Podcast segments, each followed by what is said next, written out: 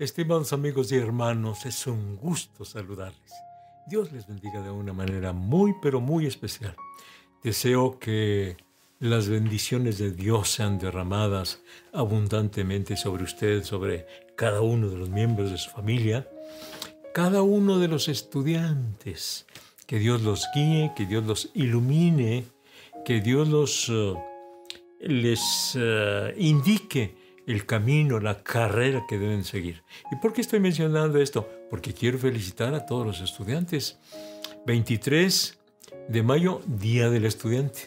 Así que muchas felicitaciones, muchas felicidades a todos los estudiantes de todos los niveles, inclusive pre-kinder, kinder, eh, primaria, secundaria, preparatoria, profesional, en fin, todos los estudiantes el domingo eh, pasado eh, felicitamos a los maestros y ahora estamos eh, felicitando a los discípulos, a todos los estudiantes. Dios los bendiga de una manera muy, pero muy especial. Pero a propósito de eso, hoy quiero entregarles un, un mensaje pasado en lo que dice el Señor Jesucristo en San Juan capítulo 13 y versículos 34 y 35. Un mandamiento nuevo os doy, que os améis los unos a los otros como os he amado, que también os améis unos a otros.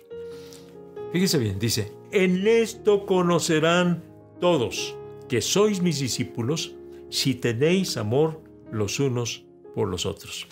En esto conocerán que sois mis discípulos. Pregunto a cada cristiano, a cada hermano en la fe, ¿es usted discípulo de Cristo?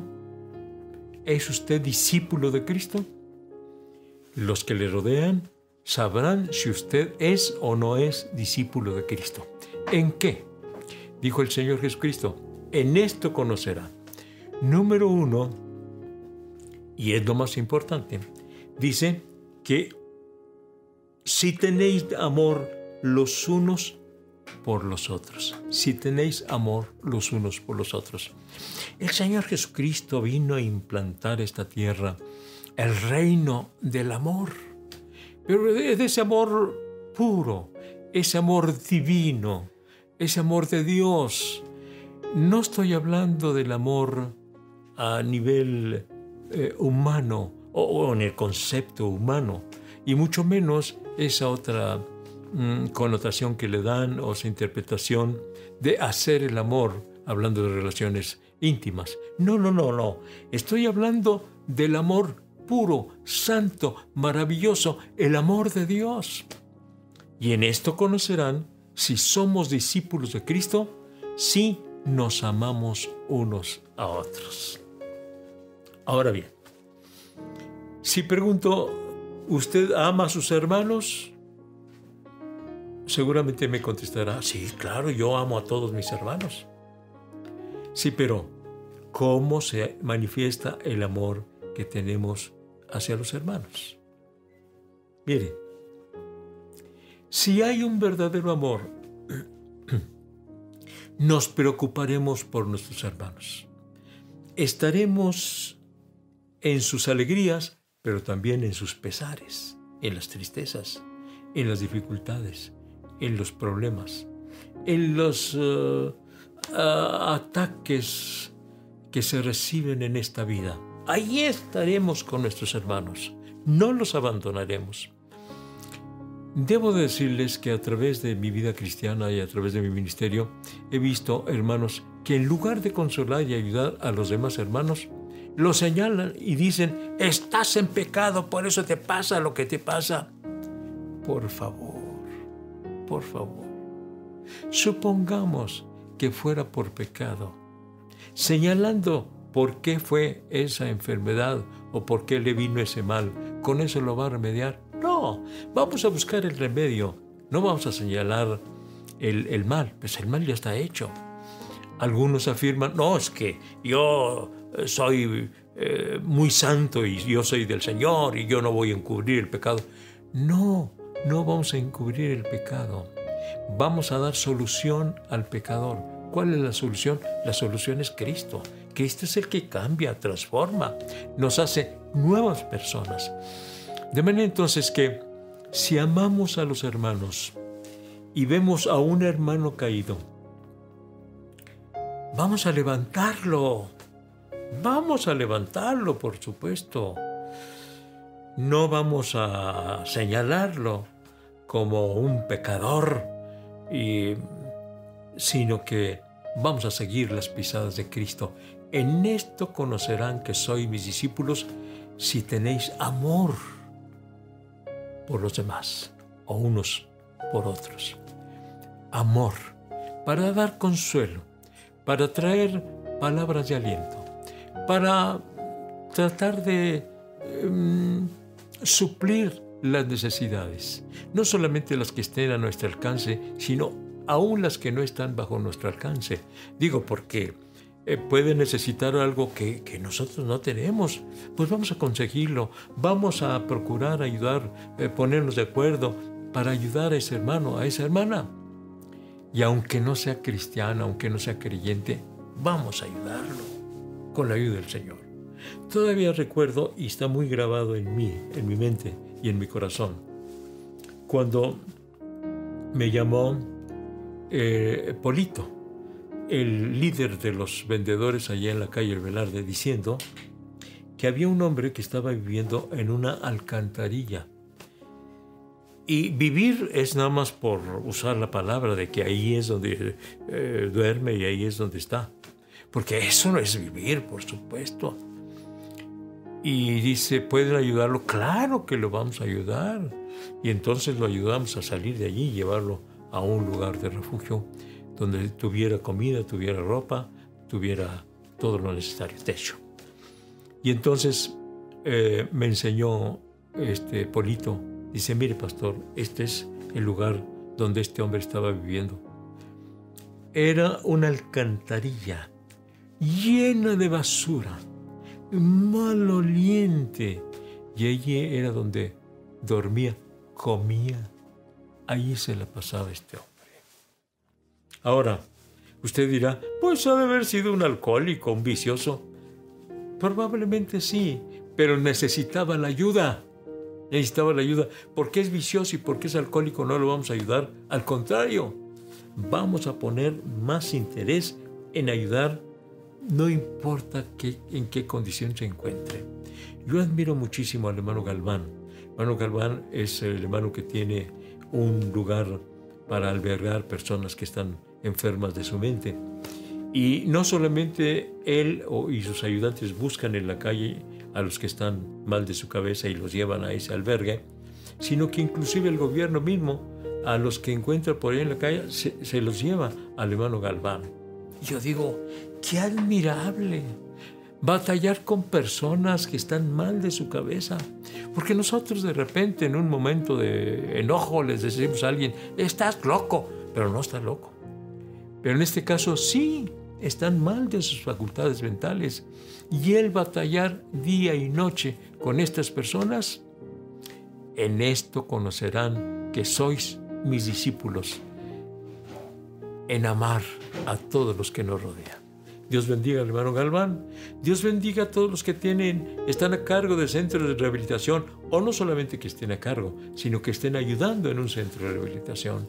los que están en asilos de ancianos, los que están en orfanatorios. Dios me los bendiga grandemente, porque seguramente el amor del Señor llena sus corazones y por eso están dispuestos y lo hacen, ayudar al prójimo. Lo hacen con mucho amor y vaya que se batalla eh, con la gente. Imagínense, si se batalla, se batalla con los niños porque son niños. Se batalla con los ancianos porque ya están ancianos.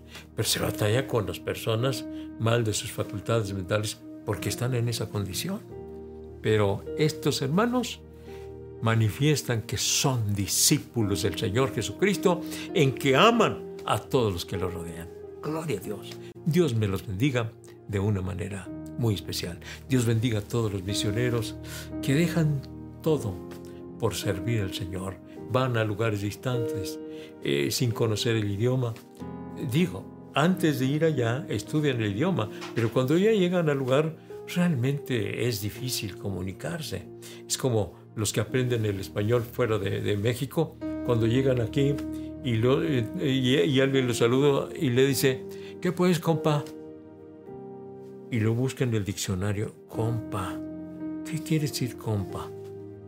Porque no, no se lo enseñaron en la escuela. Y cuando se despiden, hay los vidrios. Vidrios. ¿Por qué dice que vidrios?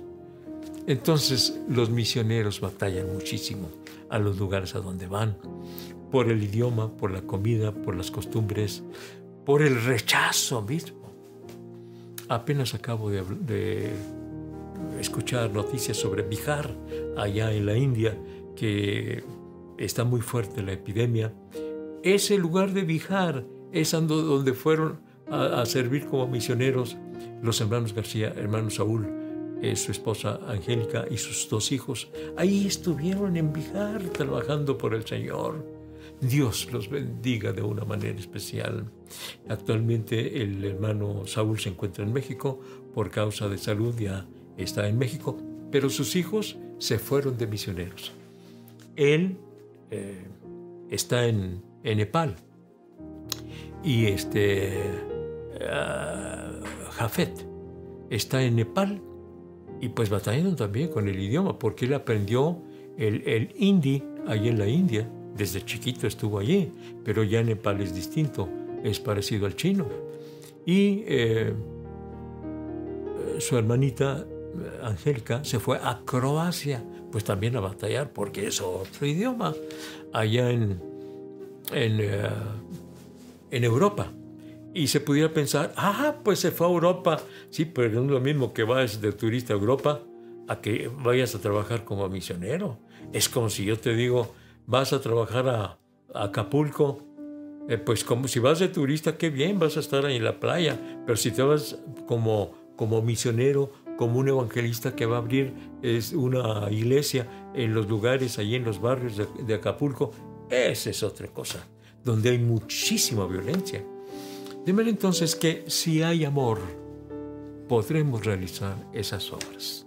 En esto conocerán que sois mis discípulos. ¿En qué? Si aman, si se aman unos a otros. Y también dice, si alguno viene a mí y no aborrece a su padre, madre, mujer, hijos, hermanos, hermanas, no es digno de mí aborrecer a los padres. ¿Es lo que pide el Señor Jesucristo? Déjeme explicarle, déjeme explicarle. Realmente no significa aborrecer, sino más significa, más bien significa preferir. Y nos da la, nos da la luz este, Mateo 10:37. Lo que acabo de leer es Lucas 14:26, pero luego en Mateo 10:37 dice, el que ama a padre o madre más que a mí, no es digno de mí. El que ama a hijo o hija más que a mí, no es digno de mí. Es decir, que debemos amar a nuestros hijos y a nuestros padres con todo nuestro corazón, pero más que a ellos, amar a Dios. Y que se haga bien la distinción, porque a veces amamos tanto a nuestros hijos que nos olvidamos de amar a Dios o de manifestarle nuestro amor a Dios como debemos de manifestarlo. A nuestros padres los amamos mucho, a, nuestros cónyuges los amamos mucho, mucho, mucho, pero no debe ser más que a Dios. Porque si alguien ama más a su cónyuge, a sus padres, a sus hijos, a sus hermanas, a sus hermanos, más que a Dios, no es un digno discípulo del Señor Jesucristo.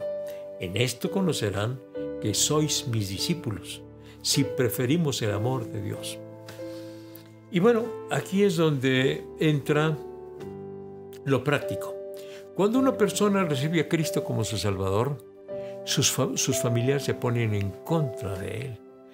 Llegan a decir, si sigues en esa religión, ya no tienes más padres, ya no tienes más hermanos, ya no tienes más familia. Preferimos que tú sigas en los vicios que entrar a esa religión. Y ahí está la disyuntiva. ¿Seguir con tus familiares o seguir con Cristo? ¿Seguir con tus familiares o seguir con Cristo? No es que desprecies a tus familiares, mucho menos a tus padres, de ninguna manera. Pero si te ponen la disyuntiva de que no vas a seguir más a Cristo, si quieres ser nuestro familiar, nuestro hijo, nuestro hermano, no vas a seguir este, a Cristo. Ellos hablan en esa religión.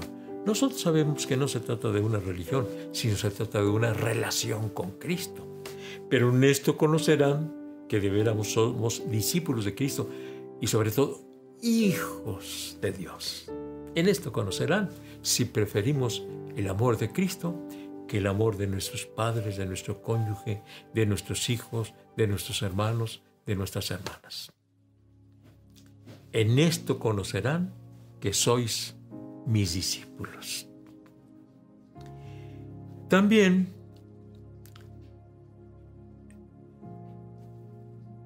en esto conocerán si sois mis discípulos, si estás dispuesto hasta dar tu propia vida por Cristo.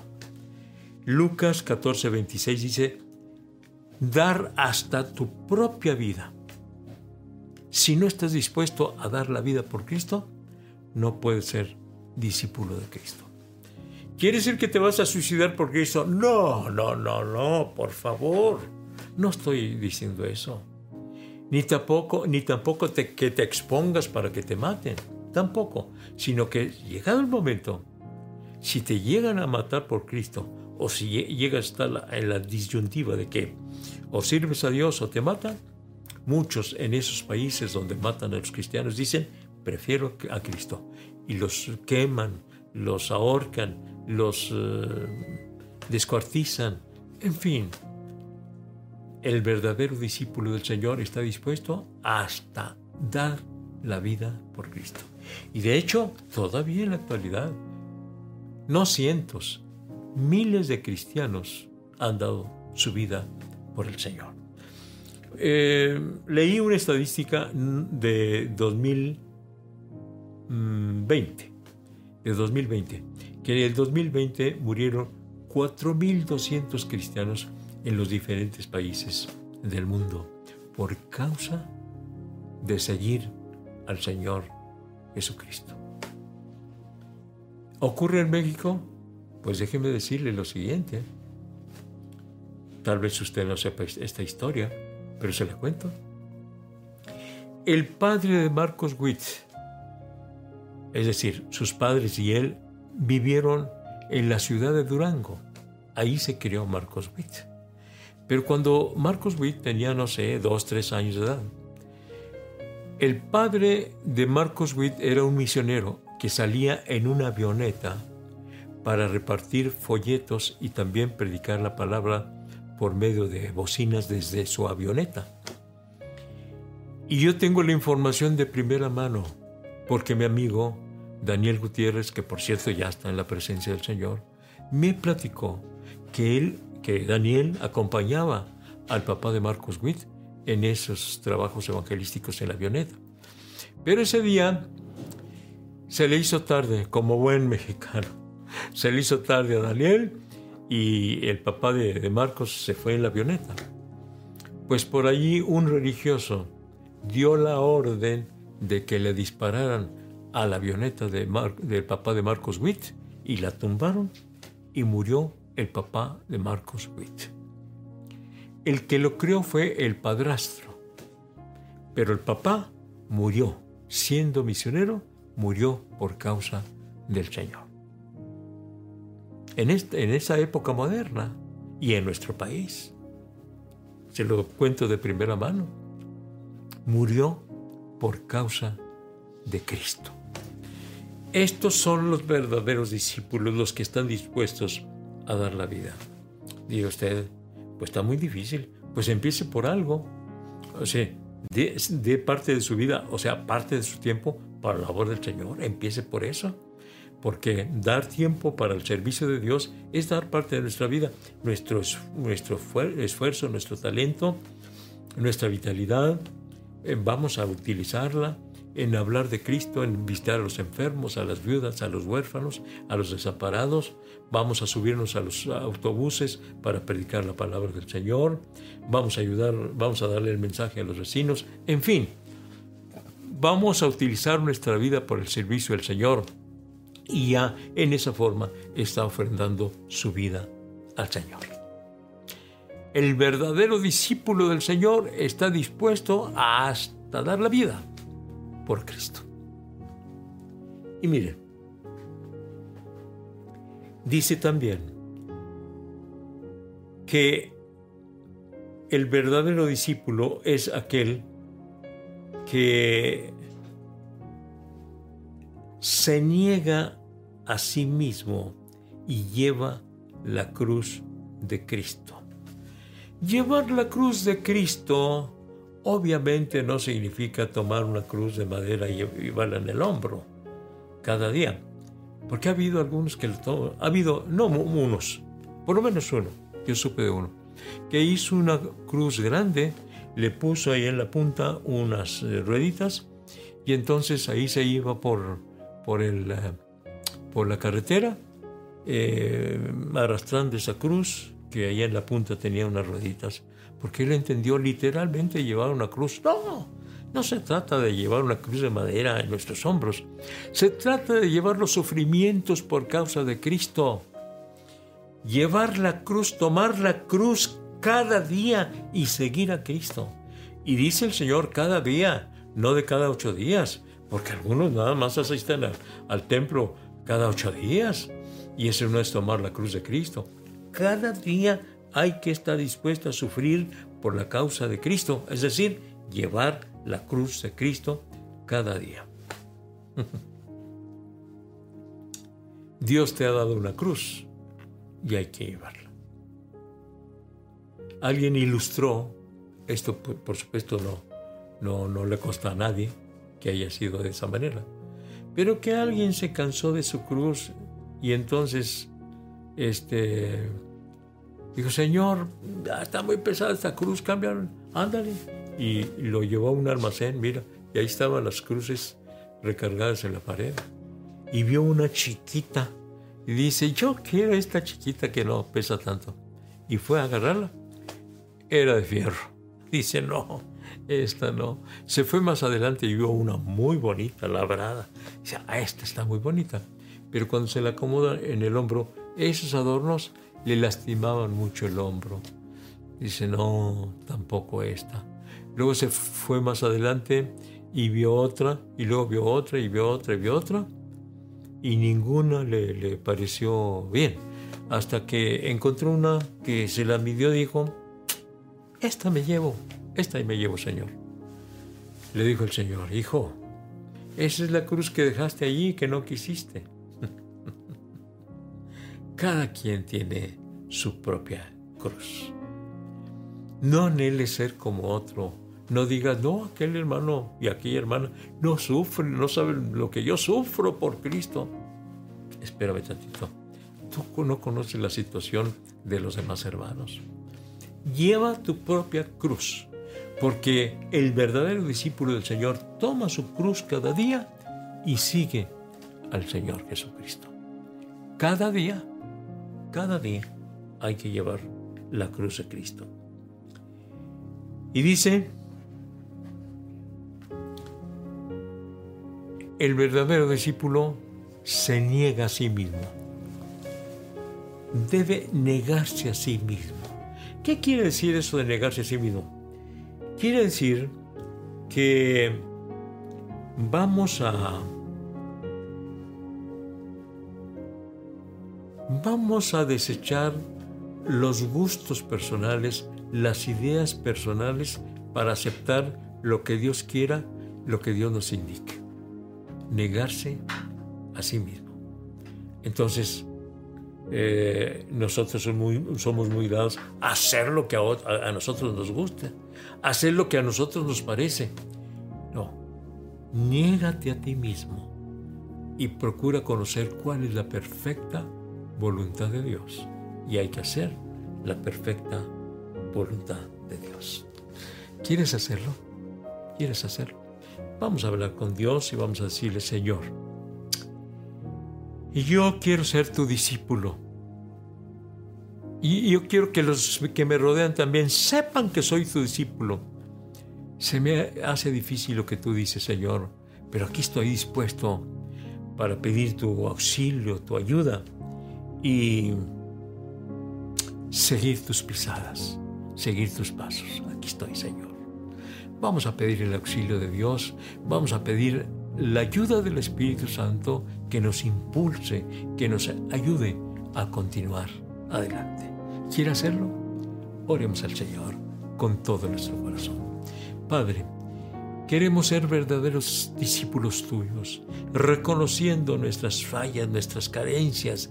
Reconocemos que no hemos llegado al nivel que tú quieres que estemos como discípulos tuyos. Por eso te pedimos perdón, Señor. Perdónanos y ayúdanos a servirte como tú quieres que lo hagamos. En tus manos preciosas nos estamos encomendando. Dios, ven a auxiliarnos, ven a ayudarnos. Queremos hacer tu perfecta voluntad. Queremos desechar, Señor, nuestras inclinaciones muy humanas, muy personales, para hacer, para cumplir con tu perfecta voluntad. En tus manos nos encomendamos, Señor. Rogamos la presencia del Espíritu Santo para que nos impulse, para que nos ilumine, para que nos aliente a seguir adelante. Gracias Señor. A ti sea la honra y la gloria para siempre. Amén. Y amén. Vamos adelante a servir al Señor con todo nuestro corazón. En esto conocerán que sois mis discípulos, si hacemos la perfecta voluntad de Dios. Toda esta semana Vamos a hablar acerca del discipulado o de los discípulos. Como la semana pasada hablamos de, del maestro. Y pues ahora nos toca hablar de los discípulos. La siguiente semana el deseo de nuestro corazón es hablar sobre la persona y obra del Espíritu Santo. Así que entonces, Dios mediante, el día de mañana continuaremos hablando acerca de ser discípulos del Señor Jesucristo. ¿En qué nos conocerán si somos verdaderos discípulos de Cristo? Todos los días a las 7 de la noche conéctese, de lunes a sábado, es Iglesia por Facebook, Iglesia La Trinidad. Conéctese y comparta con sus conocidos, amigos, este mensaje, esta reflexión, y entonces nos vemos cada día a las 7 de la noche. Los domingos es a las 11 y media de la mañana el servicio eh, por medio de Facebook, pero presencial tenemos tres servicios, 10 de la mañana, 11 y media de la mañana y una de la tarde. Acuda al Templo de la Trinidad que está ubicado en la esquina de Rafael Velarde y Francisco Sarabia, en la colonia obrera, más conocida el área como La Chaveña, como a cinco cuadras al sur del antiguo centro de la ciudad, como a dos cuadras de la Escuela Revolución. Acuda entonces los domingos 10 de la mañana, 11 y media de la mañana y 1 de la tarde. Pero en El Paso, Texas también estamos invitando para que acuda a los servicios de Iglesia Jerusalén, que se encuentra ubicado en el 4300 de la calle Yandel, eh, enfrente de lo que se le llama el Spaghetti Bowl, es donde están los muchos, muchos, muchos puentes, ahí enseguida eh, entrando por el puente libre de Ciudad Juárez. Más adelante están todos esos puentes que le dicen el Spaghetti Bowl. Enfrente ahí está Templo Jerusalén, los domingos a las 4 de la tarde, el servicio presencial. Así que acuda y allí nos veremos. Será un gusto saludarnos personalmente. Por lo pronto nos escuchamos el día de mañana a las 7 de la noche para seguir hablando del discipulado. Hasta mañana, Dios mediante. Dios les bendiga.